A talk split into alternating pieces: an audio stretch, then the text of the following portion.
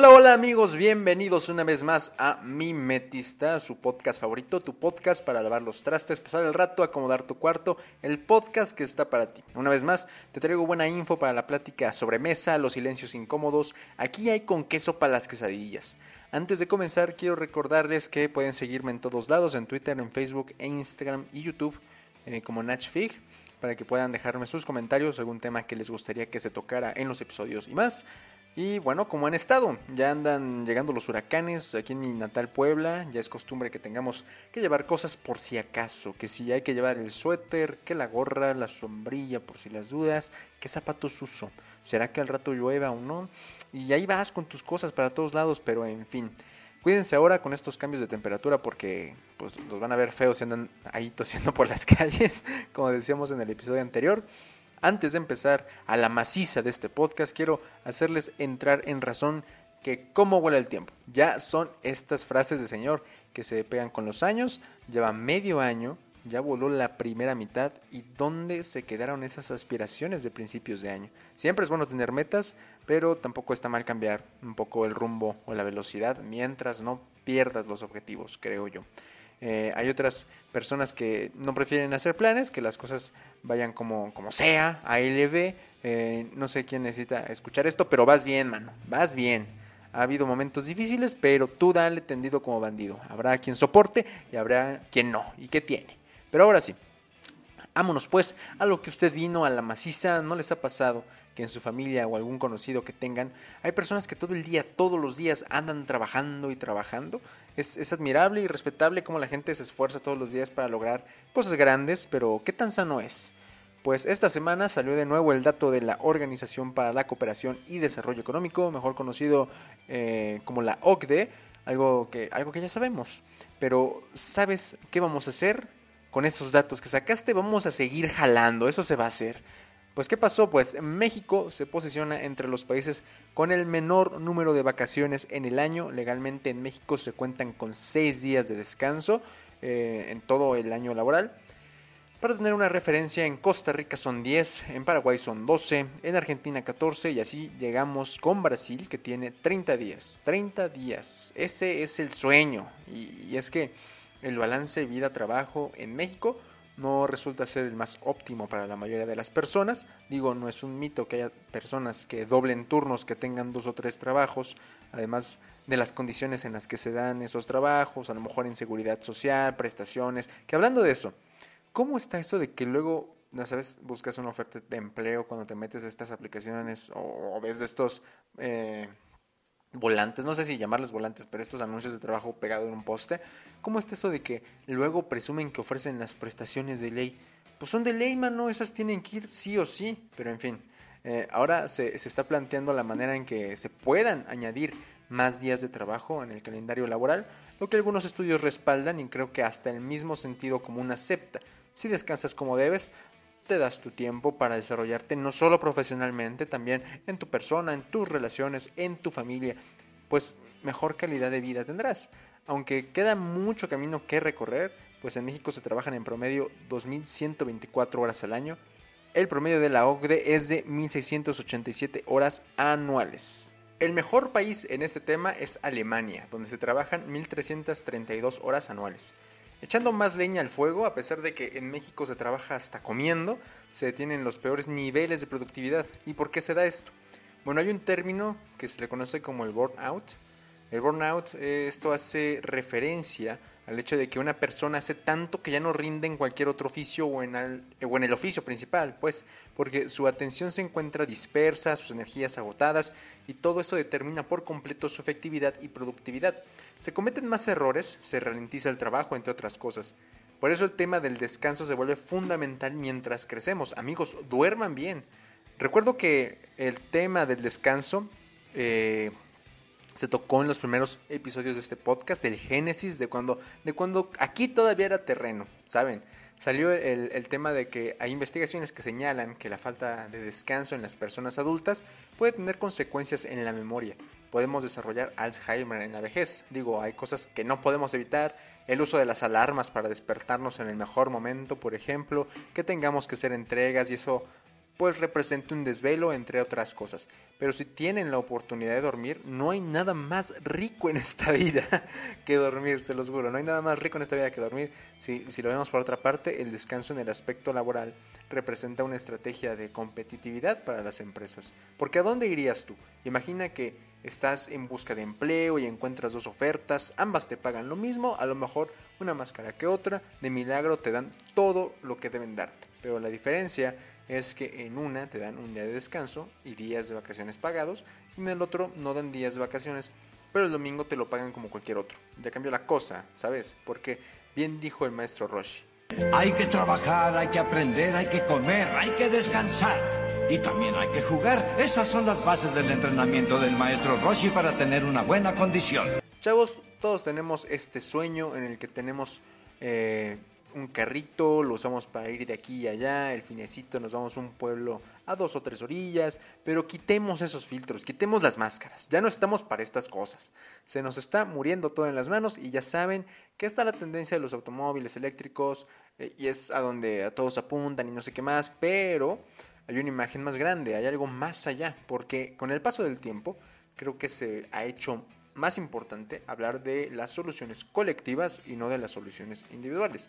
Por ejemplo, se cuenta esta historia, que no me consta, porque no estuve ahí y mis fuentes al respecto son muy escasas, pero al ver la situación actual, me, no sé, me, hizo sentido y se las quiero compartir. Se cuenta que tiempo atrás, en la Ciudad de México, se estaba dando el crecimiento hacia la gran ciudad que conocemos hoy en día. Ya saben, la gran Ciudad de México, la ciudad de los palacios, la ciudad de los sueños. El chiste es que se hizo una propaganda, si podemos llamarle así, hacia esta imagen de éxito y superación donde las personas tienen un auto y un trabajo en la gran ciudad. Entonces era común que todos buscaran tener un medio de transporte privado, dejando los medios de transporte públicos en un rezago.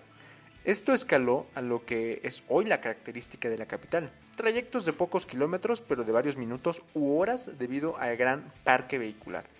¿Cuál fue el momento en el que se despertó del sueño? Cuando la contaminación de la ciudad se hizo imperante, la conducción tediosa y las posibilidades de cambiar de rumbo difíciles. ¿Qué se hizo? Pues poner una reducción de circulación por día, pero la gente tiene que trabajar. El transporte público no me llevará tiempo a casa porque es ineficiente, saturado y poco seguro. Ya vieron lo de la línea 12, ¿no? Mejor me compro otro carro o consigo unas placas que circulen el día que necesito. Asunto arreglado, papito. Y la persona sigue manejando todos los días. Luego pusieron lo de la verificación, pero pues no parece ser la respuesta para los grandes problemas. Las cuestiones con el auto privado tienen varias implicaciones, no solo en México, tan, tan solo alrededor del mundo. Es la segunda mayor fuente de contaminación climática en Europa, la principal causa de muerte de niños tanto en Estados Unidos como en Europa, una de las principales causas de contaminación acústica y de contaminación de aire que acorta la vida en las ciudades grandes. Es uno de los principales impulsores de la creciente brecha entre ricos y pobres entre los habitantes de las ciudades. Un auto particular, a menos que sea usado para fines comerciales, puede permanecer estacionado el 96% de su tiempo, por su parte, los vehículos eléctricos son necesarios, pero no son el todo. Algunos estudios prevén una transición relativamente pequeña de las emisiones en la próxima década como resultado de la adopción de los vehículos eléctricos. Y aunque el tubo de escape de un coche eléctrico no hace tanto daño, eh, el desgaste de los frenos y neumáticos del coche siguen generando polvo tóxico y contaminación por microplásticos. Esos que hasta en el pescado ya están. Obviamente hay muchas posibles soluciones hacia la reducción del automóvil. Ojo, que no es una cuestión de es que los ricos, es que la envidia, el resentimiento social, es que uno que puede, no, no es por ahí. Es poner en la mesa que no están yendo bien las cosas, que las soluciones de agenda son convencionales, pero no son correctas. En países que ya han detectado sus problemas de vialidad, se han desarrollado varias propuestas, pero entre las que más han dado frutos son 1. El peaje de circulación, ¿En qué consiste el peaje de circulación? Los conductores pagan por entrar en el centro de la ciudad y los ingresos generados se destinan a medios de transporte alternativos y sostenibles. Esto ya se ha implementado, por ejemplo, en Londres, en Milán, Estocolmo, Gotemburgo y me parece que en Madrid hacían algo similar. En Londres fue el primer intento en 2003 y empezó con 5 euros, ahora son 15 euros y el 80% se va a desarrollar el transporte público. El segundo ejemplo son los controles de estacionamiento y tráfico.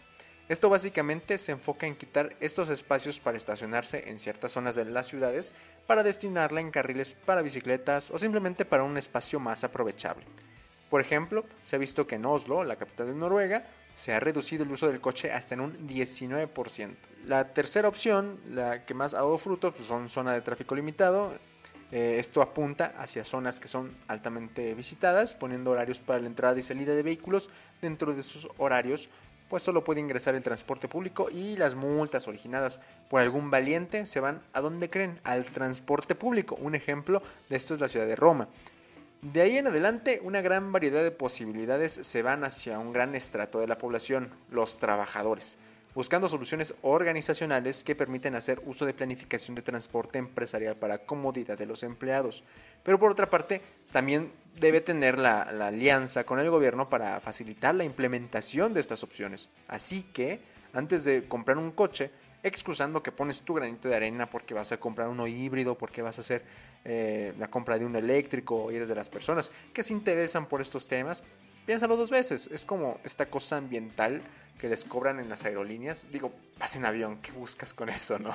Digo, hay muchas cosas que arreglar antes de entrar al tema de transporte público. La seguridad, por ejemplo, el uso de Didi o Uber es una buena opción para sacarle provecho a los autos privados. Y digo, si todos los que usan Didi o Uber tuvieran un, coche, pues tendríamos un caos completamente. Entonces esas aplicaciones sí representan eh, una herramienta, pero creo que ya sabemos la fama que tienen en ciertas cosas. Pero, no todo está mal, siempre hay algo bueno que sacar entre todo el escombro.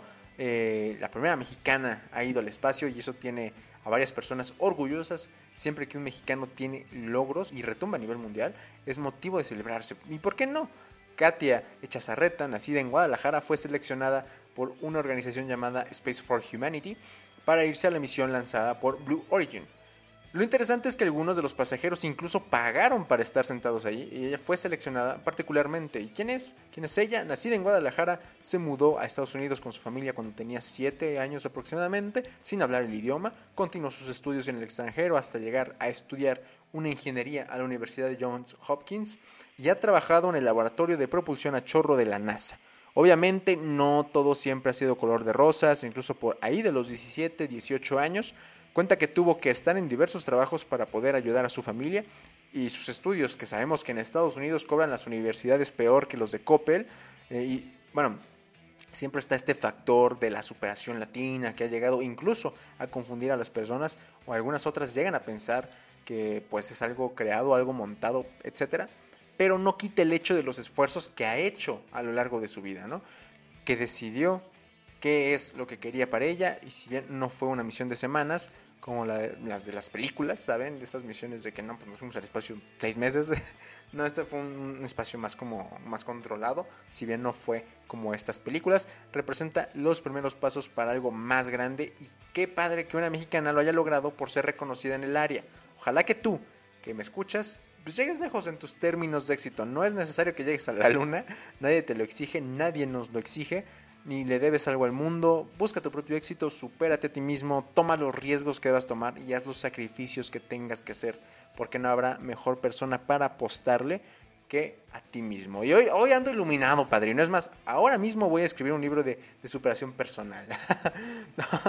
Pero hasta aquí llegamos con el episodio de hoy. Espero que les haya gustado. Les recuerdo que me pueden seguir en todos lados como Nachfi, que sigan al podcast en Spotify Pueden suscribirse en YouTube para que no se pierdan ningún episodio. Muchas gracias por escuchar. Les mando un beso. Cuídense mucho. Hasta la próxima. Bye.